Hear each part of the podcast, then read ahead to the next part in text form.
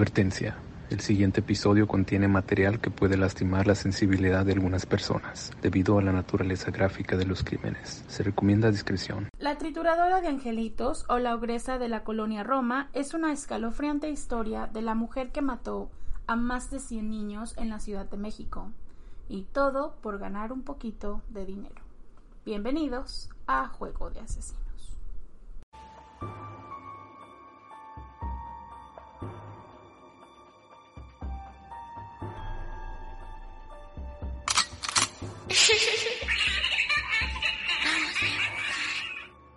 Familia, ¿cómo están el día de hoy? Bienvenidos. Welcome. Kiki, ¿cómo estás? Yo muy bien, Martita. ¿Cómo estás tú? No, bien, bien, aquí. Anyway, ya casi somos 10.000 seguidores, familia. Yay. Qué importante número, ¿no? Porque al fin, o sea, yo, a mí me vuela la cabeza decir casi 10.000 personas nos escuchan. Ya, gracias. Mil gracias. Qué locura, ¿no? Muchísimas gracias a todos. Y obviamente queremos celebrar, así que no se les olvide, vamos a estar posteando sorpresitas en Instagram, así que no se les olvide pasar por ahí y seguirnos en todas nuestras redes sociales donde aparecemos como Juego de Asesinos guion bajo podcast. Sí, no se pierdan porque tal vez va, hay algo ahí para ustedes y como no están ahí, se lo pierden. También tenemos nuestra tienda de merch abierta si quieren ir a comprar algo o solo vayan a ver, tenemos muchas cosas. Sí, la verdad es que sí tenemos bastantes cosas, hasta cortinas de baño. Yep. Así que también no se les olvide si son parte de iBox Premium pueden disfrutar de nuestros episodios extra que traemos con tanto amor y cariño para ustedes. Y si también nos quieren comprar un café a mí y a Marta, pues obviamente nos pueden ayudar con las mecenas de iBox. Sí, mil Que les agradecemos muchísimo, de verdad. Sin ustedes, la verdad, la verdad, esto no sería posible. Ya, mil gracias por su apoyo, los que tenemos ahí, gracias. Los Sí, queremos, los besotes. amamos. Y ahora sí, sin más preámbulos, un pequeño recordatorio. No somos profesionales, No somos locutores, ni narradoras, ni investigadoras, ni abogadas, ni policías. ni especialistas de ningún tipo. No, solo somos dos simples mortales a las que les gusta mucho el true crime. Y hacemos muchísimo research para los casos que aquí se presentan. Usamos el Spanglish porque es lo que nos fluye. Este podcast es una combinación extraña entre true crime y risas, Y no, no nos reímos del crimen. ni de las víctimas. Nos reímos de nuestros muy, muy malos ejemplos. Tonterías. Mala pronunciación. Usually me. Eh, me too. Entre otras cosas. Si en algún momento tú crees que el true crime, la risa o cualquier cosa que hacemos en este podcast no va de la mano, No somos el podcast para ti. Sorry, bye. no te vamos a gustar, créenos, no hay necesidad de dejar tu comentario de hate, pero te lo agradecemos si lo haces y te agradecemos que hayas intentado. Y esperemos que encuentres el podcast de tu agrado dentro de la plataforma de iBox que tiene mucho. Yo soy Marta. Y yo soy Kiki. ¿Están listos? Vamos a jugar. Felicitas Sánchez Aguillón nació en el año 1890. No tenemos más fechas porque pues fue hace poquito, ¿no? En Cerro Azul, Veracruz, México. Aguillón tuvo una infancia muy triste, ya que su madre pues era un poco dura con ella y muchos decían que tal vez era porque su madre pues no la quería.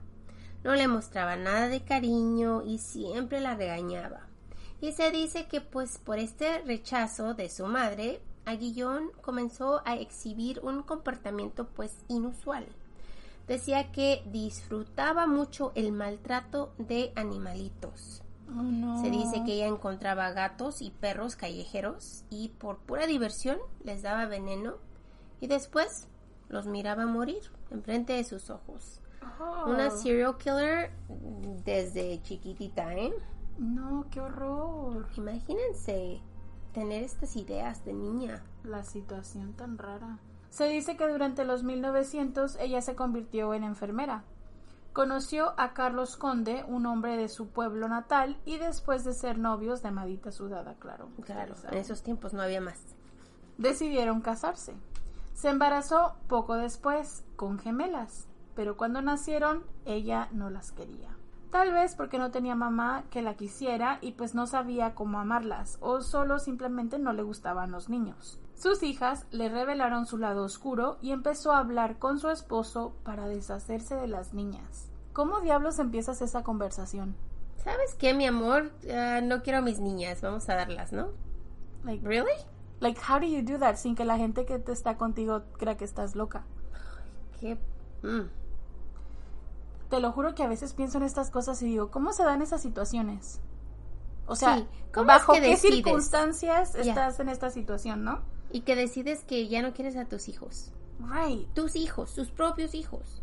That's so weird to me. Ugh. Ella empezó a insistirle y le dijo, pues que podían agarrar mucho dinero por ellas. Y después de varios días rogándole, su esposo le dijo que sí. Otro igual. Santo Dios. El dinero que recibieron pues les ayudó un poco con sus problemas económicos, pero pronto se terminó. El, el dinero se termina pronto, chicos, acuérdense.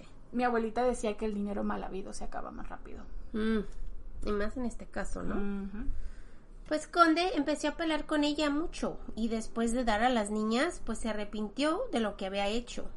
Le preguntó, ¿dónde están mis niñas? Y ella no le dijo, y no le quería decir, y ni le iba a decir. Así que después de mucho tiempo sin saber sobre sus niñas, por fin él no pudo más y en 1910 se divorció de ella. Acuérdense, pues en esos días el divorcio era muy raro. No se daba tan a menudo, ¿no? No. Y después de pues vender a sus niñas se dio cuenta que había manera de hacer dinero en un negocio como este.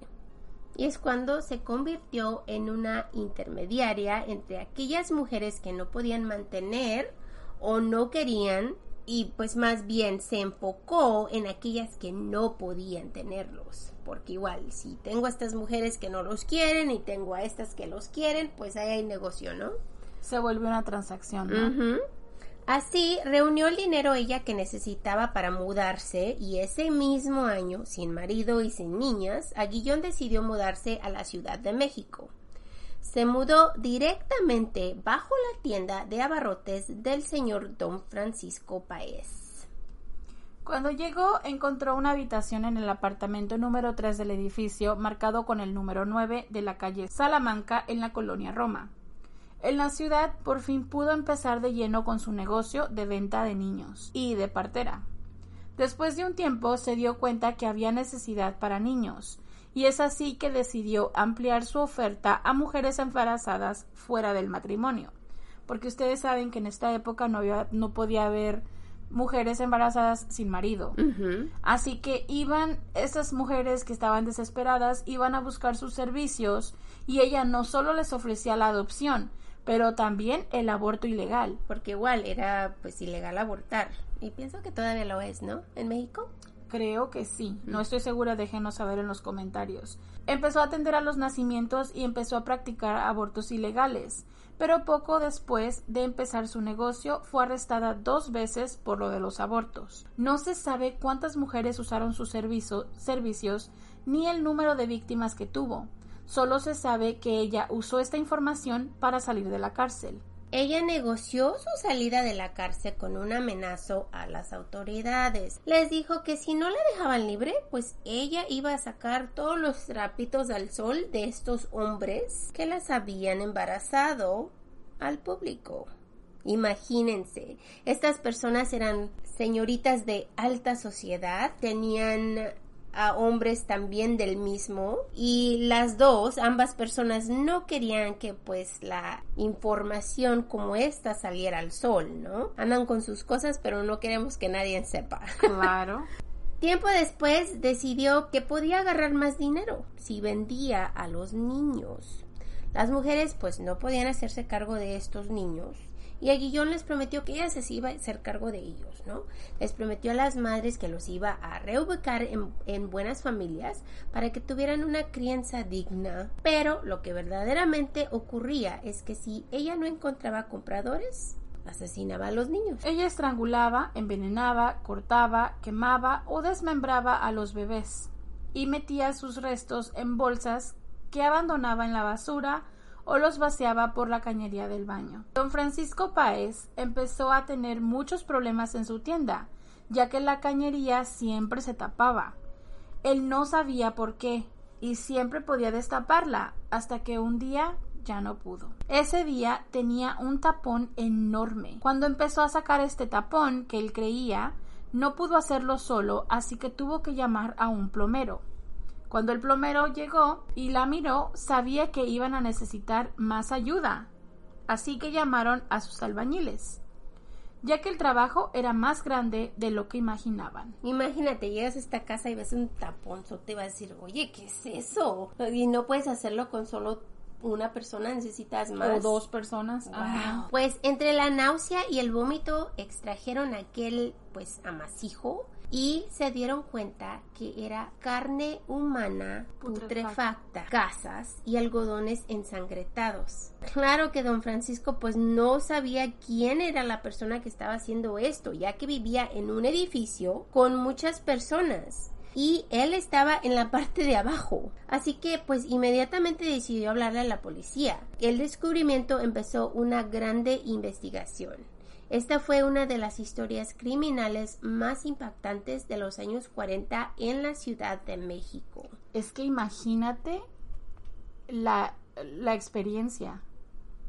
O sea, tienes este edificio y de repente sacas restos humanos. Sí, y, y más que nada, pues eh, el edificio es de tres o más pisos, porque ella vivía en el tercer piso, y es un edificio grande, ¿cuántas personas no, no hay viviendo ahí? O sea, ¿de dónde vino? Pues la ola de crímenes salió a la capital mexicana el 8 de abril del 41 y gracias al dueño del local, don Francisco. Según los reportes del diario mexicano La Prensa, los expertos encontraron restos de cráneo de un niño en la plomería. Aguillón miró los periódicos y pronto supo que la iban a encontrar, ya que los oficiales la tenían en su radar por los otros crímenes. Empacó sus pertenencias y se fue del apartamento.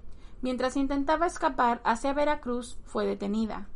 Los oficiales buscaron evidencia en todos los apartamentos del edificio y hallaron un altar con velas, agujas, ropa de bebé, un cráneo humano y una cantidad grande de fotografías de niños en la habitación de Aguillón.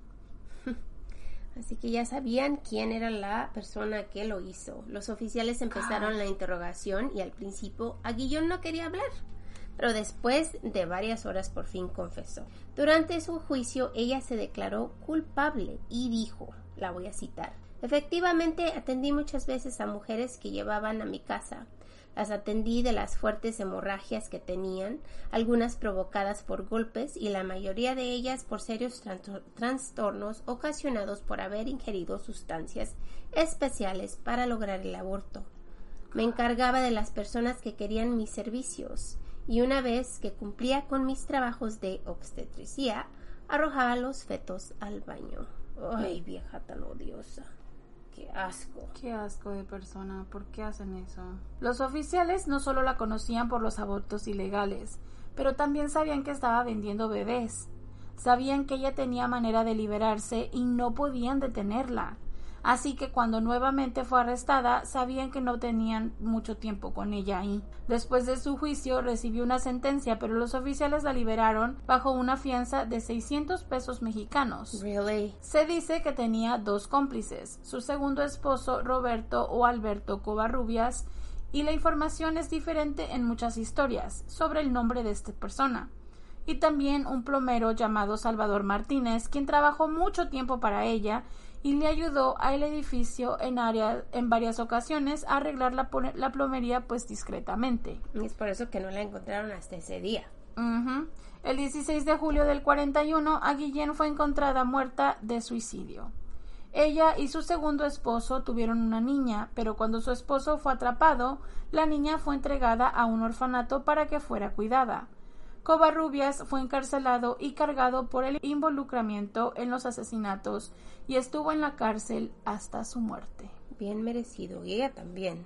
Me pregunto si no se suicidó, si la alguien si alguien la asesinó. Ajá, si era como venganza. ¿Quién sabe? Porque eso de hacer esas cosas, pues me imagino que alguien se dio cuenta de lo que hizo y para que no hablara o no dijera nada, pues de tantas personas que tenía en su bolsillo, ¿no? Pues quién sabe.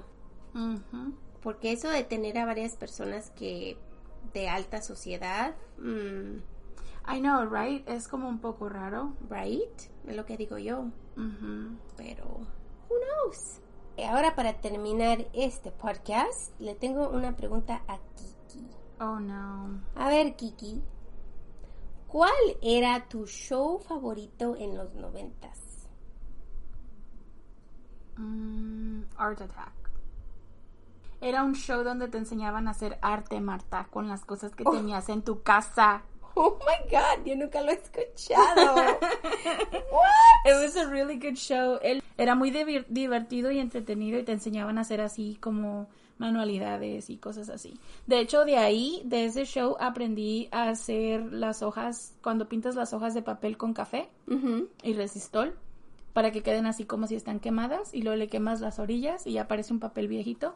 That's where I learned it from. That's right, peeps. Mm, ok. Ese era mi, mi show favorito cuando estaba chiquilla. Eres aburrida. Pero todos ya sabían eso. That's true. Eso es cierto. ¿Cuál era el tuyo? The Fresh Prince. Duh. Oh, duh. Ese, ese era buen show The también. Fresh Prince, of Yeah. course. Era buenísimo. ¿Cómo se llama en español? El príncipe del rap. El, el príncipe del rap. Así se llama en español. Oh, wow. Bueno. Les diré que aún me gusta Will Smith. A todos nos gusta Will Smith. Ese es un given. Así que déjenos una televisión en el emoji de hoy si han llegado hasta aquí. Y mil gracias por estar con nosotros una vez más. Los queremos. Esperamos que tengan un lindo día. We love you guys. Sin ustedes, No estaríamos aquí. los queremos. Yes, we love you. Bye. Bye.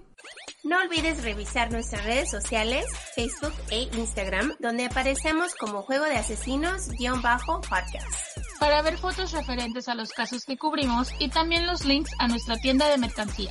Somos un iBox Original. Gracias por escuchar.